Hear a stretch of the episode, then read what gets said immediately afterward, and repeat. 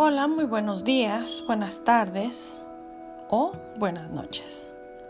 Gracias por escuchar este mensaje.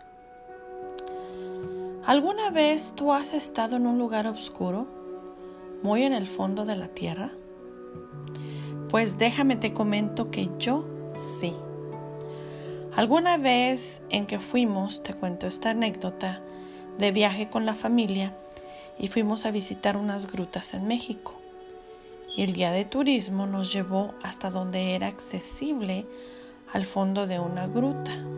¿Y qué crees? Que hasta donde llegamos estaba completamente oscuro.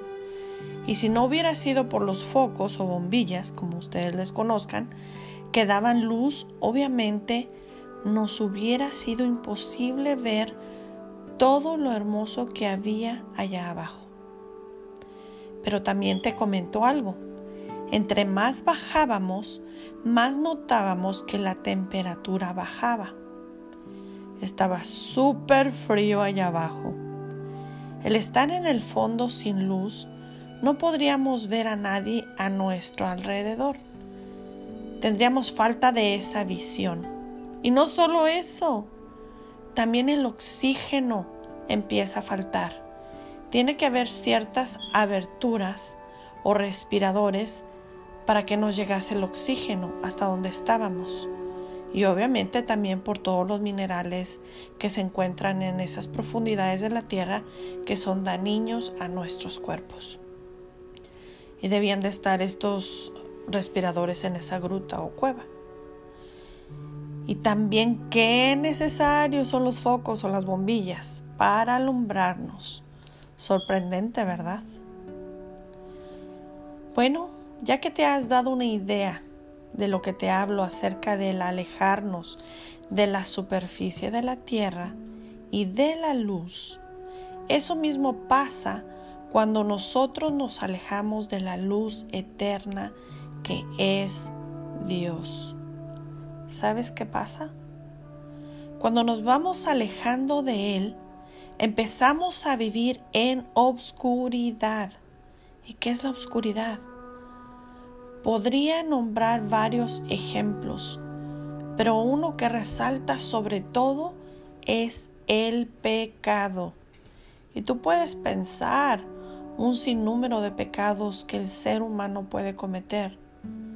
Si tú ya conoces de Dios, empiezas a tener un enfriamiento en ti dejas de hacer la voluntad de Dios y te alejas del propósito divino, el cual ha sido trazado ya para ti desde antes de la fundación de este mundo.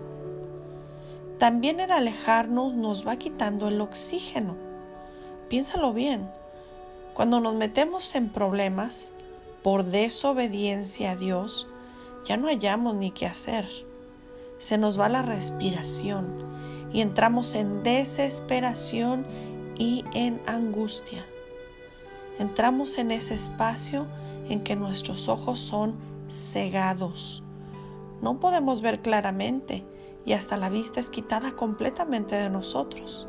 Así es, cegados completamente a las cosas de Dios.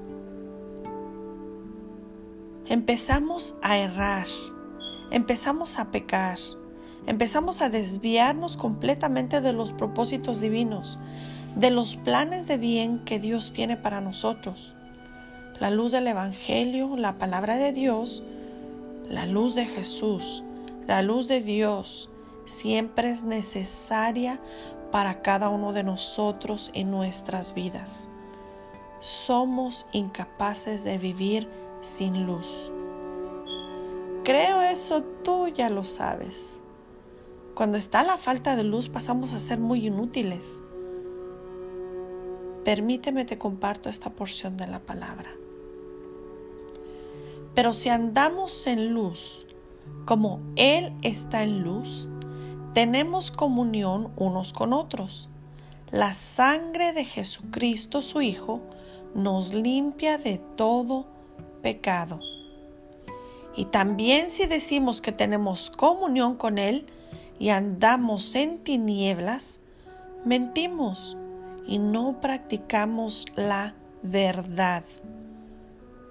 Por esto se alejó de nosotros la justicia y no nos alcanzó la rectitud.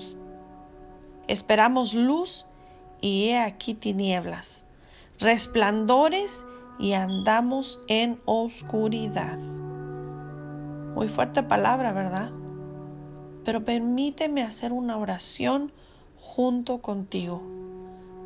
repite después de mí. Padre nuestro que estás en los cielos. Señor, hoy te pido perdón por todos mis pecados y mis faltas. Acepto a tu Hijo Jesucristo en mi corazón como mi único y suficiente Salvador y te pido que seas tú quien me saque de la oscuridad y que resplandezca la luz de tu palabra en mi vida. Guíame por medio de tu Espíritu Santo a conocer más de ti y manténme siempre en la luz. En el nombre de Jesús. Amén.